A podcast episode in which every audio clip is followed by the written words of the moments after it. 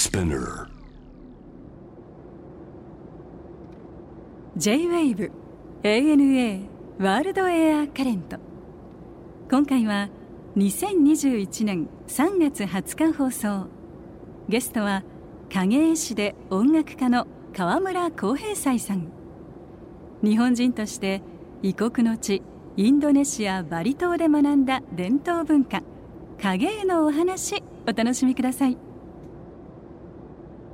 川村さんははい。2年間バリにお住まいだったんですあそうなんです。えっと20代の頃にうん。1年音楽の勉強で住んでいて、ほでえっと3年前ですね。30代半ばで影絵の勉強をしに また1年行きました。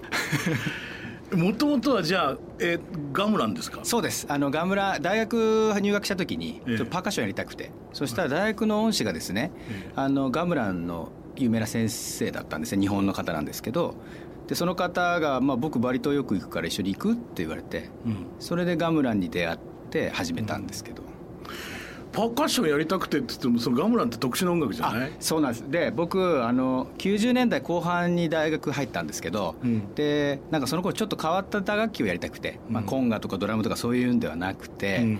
で初めインド行ってタブラ習おうかと思ったんですけど、はいたまたまその大学にガムランを教えるうん。先生がいて、それバリのガムランそうなんです。バリのガムラン。ジャワじゃなくて？ジャワじゃなくて。でその僕の恩師皆川先生ってあ皆川先生なんだ。ご存知ですか？もちろん。はい。あの小泉文夫さんのお弟子さんで、うん。はい。であの皆川さんがたまたままあ僕の大学の先生だったんですね。で皆川さんにそのいろいろ教えてもらって。なるほど。でその20代前半の留学の時も皆川先生に推薦していただいていて、うん。で30代のその影絵修行の時も、うん。皆川先生に影絵のうん。バリ人のお師匠を紹介していただいて、はい、僕は若い頃本当にねバリ島に夢中になってたの。あ20代後半はねもう3日オフあったら飛んでた。ええ すごい。じゃあもうあの3泊1日みたいな感じで。そうそうそうへえ30になる前だからちょうど25年くらい前かしらね。ああ25年。あ90年代。うんそうですあねーいいです。僕は99年に初めて行ったんですなるほねで皆川先生僕の恩師とか80年代から行かれていて、やっぱりその90年代から2000年にかけてだいぶバリが変わってきちゃった時期なので,、その前僕が行く前のその博士さん行かれてた頃の話いやだってそうそうウブドとかまだコンクリートじゃなかったし。ああそうみんなそういうふうに言うんですよ。うん道は全部土だったし、はい。あのモンキーフォレストじゃらんじゃらんのあそこに降りていくところなんてもう砂利ばっかりであ車で行けないっていう状態だったもんね。そうですよね。でうん。僕が2003年に住んでいた場所がそのウブドのちょっと南のポンゴセカンって村だったんですけど、あそそこはその音楽家がすごくこう、うん。たくさん住んでる村でそこに住み込みしてたんですけどそこもやっぱり僕が住み始めた頃に舗装道路になってそれまではもう観光客とか行く場所じゃないって危危ないっていうかなんていうんですかそうだね。森がこうそうそうとしていて。うん。僕が住んでた頃もまだもう夜真っ暗でうん。インターネットもほとんどないし、うん。よかったんですけど、うん。でもそれよりも前の話を聞くとなんかすごいこう憧れるっていうか。そうか。だってもうロータスカフェぐらいしかいるところないんだもん。詳しいですね。あそこ以外はもうさもはい。う土産物屋といわゆるこう、まあ、ギャラリーがいっぱいね、はい。ウブドは画家の街でもあるからそうですね。そうですね。まあ通いましたねあーバリ島はだからすごくよくわかる影絵もよく見たし、はいはい。でやっぱりねもう毎日のようにまあもちろん観光客用のものもあるけれどなんかお祭りみたいなさ。そうですね。ね。あの車とかバイクで走ってるとどっかからこうガムラの音が必ず聞こえてきて,、聞こえてきてね。で布を巻いてればお寺にも入れるし、そうね。いや基本的にみんなウェルカムでそうちの村のが演奏を見にうん見ててくれよっていう、そういうあの文化があって僕はすごく好きですね。とにかくものすごく人懐っこい人たちじゃないですか、はい、はいそうですバリ島のね。人たち。そうですね。はいはい。なんかそういうのでなんか僕ね行ったこともなかった一番初め行った時に行ったこともないのに何とも言えない懐かしさっていうこれはだからアジア人としてのなんか DNA なのかもしれないしわかります。だから僕なんかはあの大阪のニュータウン校で団地っ子の生まれなんだけどでもやっぱおばあちゃんの家が京都と滋賀県の県境ぐらいで、はい。でその小学校の時になんかこう嗅いだ田んぼの匂いだとか、うん。お米が炊ける匂い薪が燃えてる匂いだとか、あの里山の雰囲気とかさ、なんかそういうのっていうのが、はい。なんか知らないのにババリ島行った時に懐かしかったんですよね。なんじゃこれみたいな。よくわかります、ね。なんかた田んぼにヤシの木バンバン生えてるのにねなんか懐かしいんですよね。しいんだよね。だから全然違うのにさすごく懐かしくてバリ島において影っていうのはその音楽を理解した上でさらにこう芝居とかあ踊りとか語り物をやっていくっていうことで、その長い音楽キャリアがないとバリの中でもうん。影絵師にならせてもらえないんですね。うんでえー30代半ばでパリに影を勉強しに行った時に、はい。その影の師匠が「お前じゃあガンブランを演奏できるのか?」って言われた時にやっぱりその20代の頃に長い間練習していったガンブランの経験がものすごく生きてきたというか、うん。その時これができるあれができるよって見せると「あお前できるんだったらじゃあ教えてあげる」っていう話になって、あの1年間影の勉強をしたんですけど、面白いね。いや面白いですね。いやあの島の人たちっていうのはさ要するにはもちろん農業が中心にあるからこそできるんだろうけれども音楽も美術もそう工芸もそうだけどそういったその技術的な芸術的なところまでの高みにいってるものがさ副業じゃないみんな。そうなんです。そこが僕はすごくねすごく健康的なんだよねだからね。いやそうなんです、うん。だ僕はそのやっぱバリの彼らの文化を見てうんやっぱ自分は芸能をやり、うん。やってる意識で常にいて、うん。やっぱり芸能っていうのはそのなりわいのはい。副産物というか、うん。その収穫物として芸術があると。芸能の中に芸術が含まれているというか、うんね。なんかその自分たちのパフォーマンスを土地に返すことで、来年の恵みがより豊かになるっていう、そのなんかこう循環を体現してる感じがすごい憧れるんですよいやきっとさこの国ってか日本もさ昔は同じようにしてたんだよ。そうなんです夏祭りだ収穫祭だうんぬんでさみんな奉納してたわけじゃない、はい、で僕なんかあのいろんなことをバリ行くと思うんですけど、うん。やっぱり日本とかに比べて圧倒的に生き物が多いなと思っていてそね。それは動物植物、ん。虫以外にも、うん。いわゆるこう細菌だとか、はいはい。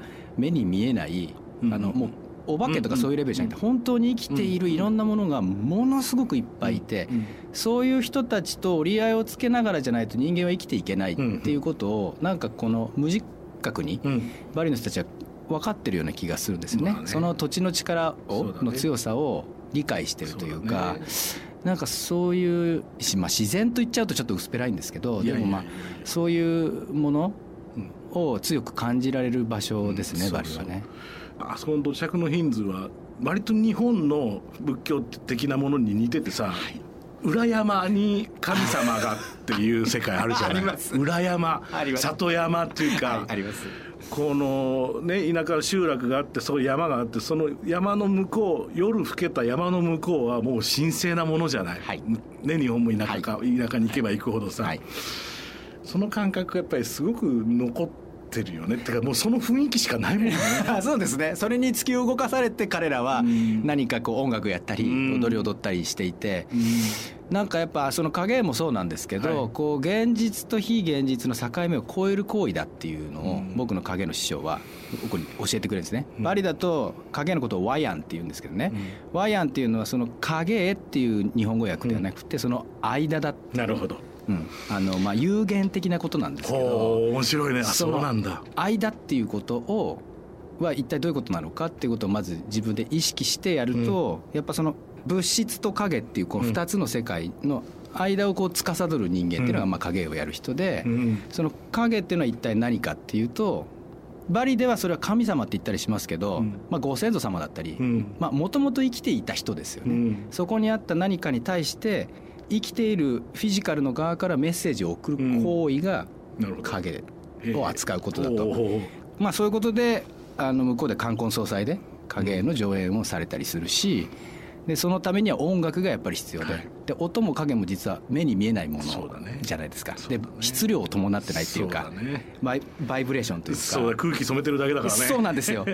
だからやっぱり僕は影をやるには音楽を勉強する必要がどうしてもあるなっていうのはバリの伝統芸能だったからということだけではなくて、はい。やっぱ影そのものがうん。存在していないというか、うん。あのつかめない何かであるっていうことを理解するには音楽のことを理解していないとうん。影のその本質に気づけない気がしていて、まあ、もしくは影のそういう一面に気づけないというか。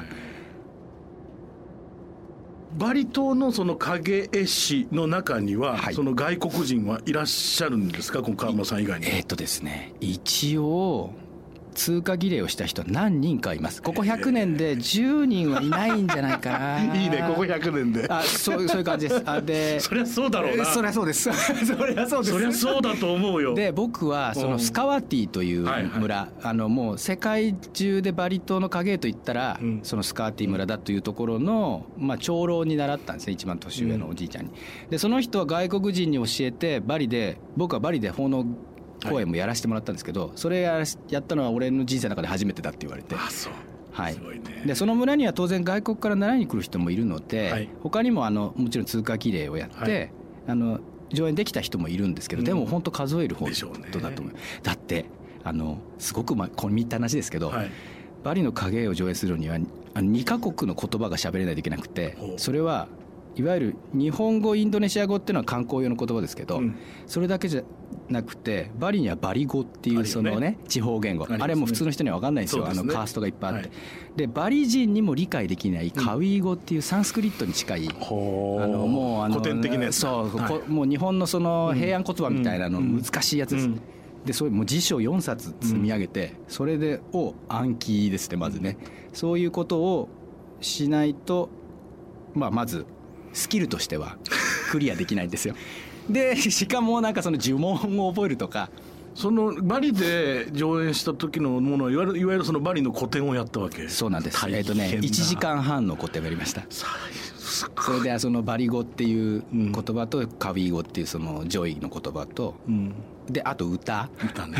であのこれ今日持ってきましたけどこれバリの影絵師が使う木槌なんですね、はいでこれでその音楽家に Q を出すんですね、うん。でコンダクトの役割をして、でこれでテンポを出したりとか、えーそれからそれから、えーこの話はこうなりました。ギンゴンギンゴンそうそうそう。ギンゴンギンゴン。ぐらいなそうそう。そうそう。合図でこう始まるみたいなこういう、まあ、急出しみたいな全体をコントロールするとか、そういう一通りのことをやりますね。だからバリで影絵師になるっていうのがその大変なことだっていうのはやっぱりやることが実際多いんですよね。そりゃそうやね。はいでまたそこに生まれ育った人じゃなくてそのさね花からっていうわけじゃないじゃない人生の途中からそれ始めてるんだからその分全部ねリスクがあるわけだもんな。そうですね。その分巻き返さなきゃならないんだもんね。いやそうなんです。だから僕はバリ人に憧れてバリ行ったのに もう早い早い段階でこれはこのままバリいてもなれないなと思ったから、うん。他の国行ったりとか、うん。あの日本で地域に入って民話を探してそれを影絵化するっていうのも結局バリの影絵師の中で最も大事なものの一つはうん。何かを物語ることなんですよね、うん。それはその土地の要請を受けて、うん。そこに住んでる人たちにうん。ここではこういうことが大事だとか、うん。この土地ってこういう場所だったよねっていうことを再び思い出すうん。作業だったりもするわけで、バリの人たちはそのそれをもう生まれた時からそれやってるから、そこでこう濃くなってるけど、はい。僕はそれできないから、うん。それを日本でもう一度そういうことをやると。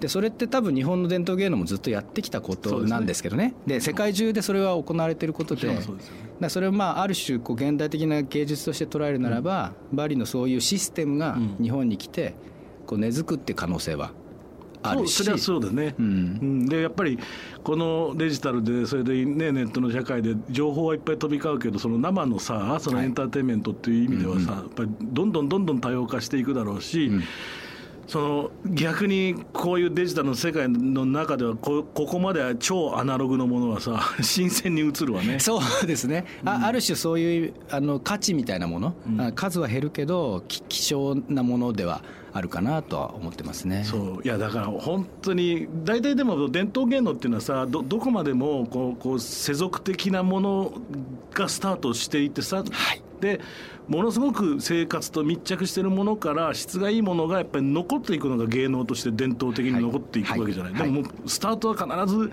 ねその生活の中に入り込んでいないとダメそうですよね。でものすごく現代的なことですよね、うん一番初めはね。ね。前衛的というかね。そうです。必ずね。はい。必ず。だからそういうものしか残っていかないだろうしなうんと思うとものすごい意味のあるパフォーマンスになっていくだろうねと。あーありがとうございます。でもその人形を作るところから始まるんでしょ？そうなんです。あの今日は少しお持ちしたんですけど、はいはい。ちょっと見せてください。これまたすごいんだよ、これねあのこれはバリ島のまず、うん。あの古典的な人形ですね、うん。これ僕のその師匠が作ってます。あのバリの影絵自分で人形も作るので、はいああどうもはじめまして赤瀬さん。私バリからやってまいりました。トゥワレンと申します。ああどうもトゥワレンの息子のムルダーですって、まあこういう感じで。うん。いいねいいね。でえっとこれ僕作ってるものですね。はいこれなんか扇みたいになってる。はいそうですね。これあのこちらに伝統的なものもこれ彩色してある方ですけどこれねカヨンってバリ島では言いまして、あの世界中ですね。あのインドも使いますしアラブ諸国でもこういう植物的な柄って日本でも雅楽とかの太鼓に書いてある柄とかかなり近いですね。ね。でこれこっち僕作ったやつもそうなんですけどこれ牛の皮でできていて、彫刻刀とかでこううん。トンカチでカンカンカンカン、うん。ほ掘っていくなるほど。作業ですね。でこういうこう世界中って世界中の植物をイメージしていてこの伝統的なものは色がすごい塗ってあるんですけどこの植物っていうとやっぱそのジャングル的なものを想像するんですけど博士さんはあのインドネシア行った時海入ったりしました？入りましたね。で向こうサンゴ礁もすごいですよね。ですね。実はこの葉っぱの色見ると、うん。サンゴの色にも見えてくるというか,、んんだから植物ってそういえば地上だけじゃないみたいな、うん。そこまで多分彼らはうん。感じてこういうデ,、うん。デザインも含め作ってるんだなっていうのをうん。思いますね。これも影でこうバックとかに出てくるわけだね。そのあそうですね。一番初めの語り部みたいな役割情景をねはい。するときにね。こううわすごいね影出してみてますけどね。素敵だね。今壁に当ててくれてるだけでもうなんか思い出すなちょっとそのバリ島以外のはい。インドネシアの魅力も伺いたいんですが、はいはい。これいろいろ行かれてると思うんですけど、はい。カリマンタン島ってのはどんなとこ？カリマンタンあのボルネオ島とも言いますけどあのマレーシアブルネインドネシアのあの島あの知り合いがオランウータンのうん。住む森を守るっていうそういう活動をしていて、はい。それのつてで行ったんですよ。で僕が入ったのは中央カリマンタン、うん。真ん中よりちょっと南のあたりで、東京と埼玉足したぐらいのジャングルなんですね。それ全部ジャングル、であの基本的に川で登っていくんですね、はい。ジャングルの川をこう上がっていくと、まあ、オランウータンが頭の上ビュンビュンビュン飛んでるみたいなところの先で影の公園をするっていう。いいねいいねいいね。しかも客客が心配客どどれぐらいなに何割人間だったみたいな感じだよね。いやそれこそねもうあの世に向けてやってるみたいな世界にもなるんですけど、そうでしょまあ、お客さんはそのね、えーそのか あのオランウータンのいる森の入り口にの村の人たちで、はいどれぐらいいたんですかね？200人ぐらいいたと思いますけど。うん。で公民館があって公民館の前がまあちょっとしたグラウンドになっていて。でスクリーン貼りたいんだけどスクリーン貼るとこないからそのグラウンドにあるバレーボールのコートにまず貼るスクリーンを。で僕割と大きいスクリーン使うのであの古典のとかと比べて、ででそこの村は日中は電気がないんですね。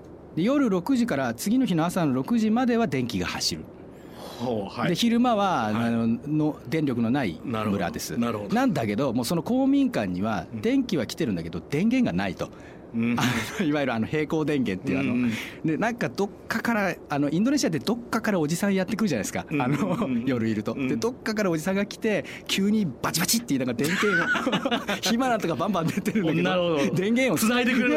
なんかもうあのこういう白い電源タップみたいのを作り始めて、はい。でこれにつなげと。なるほど。でつなぐとバチバチ言ってるんだけどでそれにつつないで影絵やったんですけどインドネシアは一応影絵の伝統が有名なうん。国ですけど、うん。カリマンタンのそのど田舎のうん。人は影絵見たことないんですよ。ないでしょうね。その初体験が日本人がやってる謎の影絵をいいねいいねいいね。見 見るって言って。異文化交流。異文化交流ですよ。うん。はい、それはもう最高でしたね。で、えっとボルネオとか行かれたことはないですね。すね。あそこはやっぱり違いますか？全然バリとかあ全然違います。ただやっぱりそのある種のこう自然と人間との関わり方みたいなのはすごく似ていて、だからあのバリの宗教観みたいなものはそのままスライドできる部分はあるんですけど、なんといってももう圧倒的にジャングルが広いので、うん。なんかもう飲み込まれそうになるっていうか、夜とかの音がすごいんですもんなんか。虫の音から鳥の音からのあの音圧っていうかはいあの密度がね。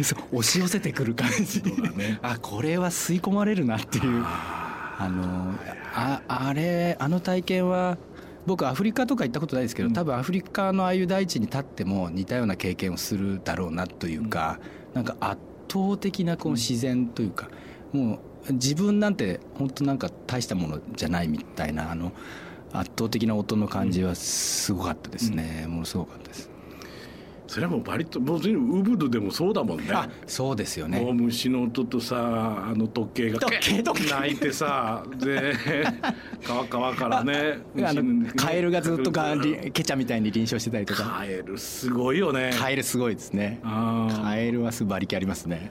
カエルすごいんだよな。僕は毎日っていうか家で音楽を作るあはい。のスタジオが、まあ、小さいスタジオがあるんですけれど、はいその天井からはあの羽の生えたカエルがこうぶら下がってるんですよバリの。ああえお置物のやつですか？そうそう。ああのほらバリ島ではさ羽の生えたあのカエルフライングのフロッグがあの言い伝えでほら王子様がはいカエルにな,、はいなったってやつで、あれがいつも上天井にぶら下がってていつもへ見守られててでスピーカーとスピーカーの間には あのずっとバリで買ってきた絵がかかってあるんで。ああそうなんですか。さあいつもだからいろんな曲書いてんだけどずっとバリ島の景色の中で書いてあなるほど。好きでねやっぱなんかその若かった頃のに買ってきたものをずっと使ってっていうか飾ってるんで、はいはい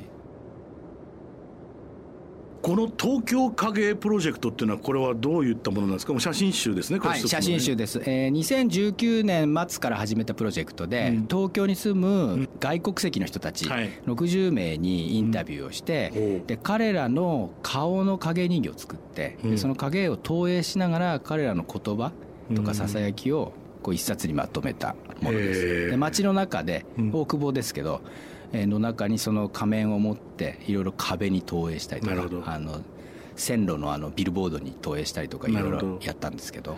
いやもう東京もやっぱり10年前とは随分と様相が違いますからね今ね。違います。だから特にまあ大久保多いって言いますけれど、はい。その外国人たちがまあ司ってるっていうか、まあ、形作ってる東京っていう姿がありますからね。そうですね、うん。あのでやっぱりニュースとか、はい。あの報道とかで技能実習生の問題とか、あのよくこう皆さん聞かれてると思うんですね、でそういう問題っていうのは当然克服していかないといけないことなんだけど、うん。そうではなくて日本に東京に普通に住んでいる外国籍の人たちももちろんたくさんいてでそういう人たちが一体何を思ってるのかとか、何を語ってるのかっていうことを中心に集めているんですね。うん。だから自分が例えばどっか山手線とか乗って、はい。隣に自分とは違う国の人が座っていて、彼ら彼女は何を考えてるんだろうみたいな、そういうことがこうきっかけというか、うん。が中心に言葉になってますね。あのまあ、手前味噌になりますけど僕なんかあの10今ロンドンに住み始めて13年なんですね、あー。で、まあ、住んだ時からおしなべてそうなんですけど、はい。やっぱりバスに乗っても地下鉄に乗ってもそのいわゆるイギリス英語っていうのは聞こえてこないんですよ。そうですよね。でヨーロッパのいろんな言葉だったり中国の言葉だったり、うんうん。まあ、ロシア語も多いですけど、うんあロシア語も多いですか？あもういっぱいいますかあらー。で その逆に言うと都会のあり方みたいなのっていうのはやっぱり大先輩ですからねロンドンっていう街は、まあニューヨーク、ニューヨークしかりそうですし、はい。やっぱりその外国人がやっぱりどうやってその一つの街で共存し合うのかっていうのはさ、はい。はい。東京にとってやっぱりものすごいテーマだと思うんでねこれからね。そうですね。まだに日本人とか東京の人たちはそこにトライしてないなっていう感じがしていて、ね。だからそういうあのまず話を聞く場というか、お互いのことを知るうん場を作っていければいいなと思って、うん。そういう意味でも作ってますね。そうね。